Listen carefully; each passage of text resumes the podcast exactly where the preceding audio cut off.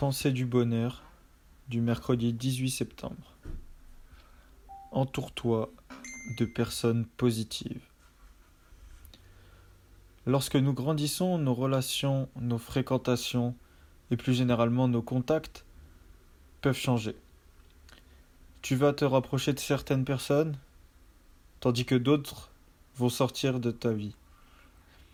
C'est le cycle de la vie et c'est tout à fait normal.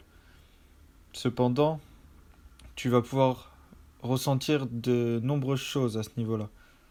De la joie, de la tristesse, de la mélancolie.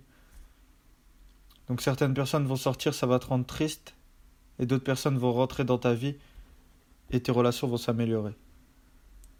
Ne cherche pas à t'opposer à ce qui se passe.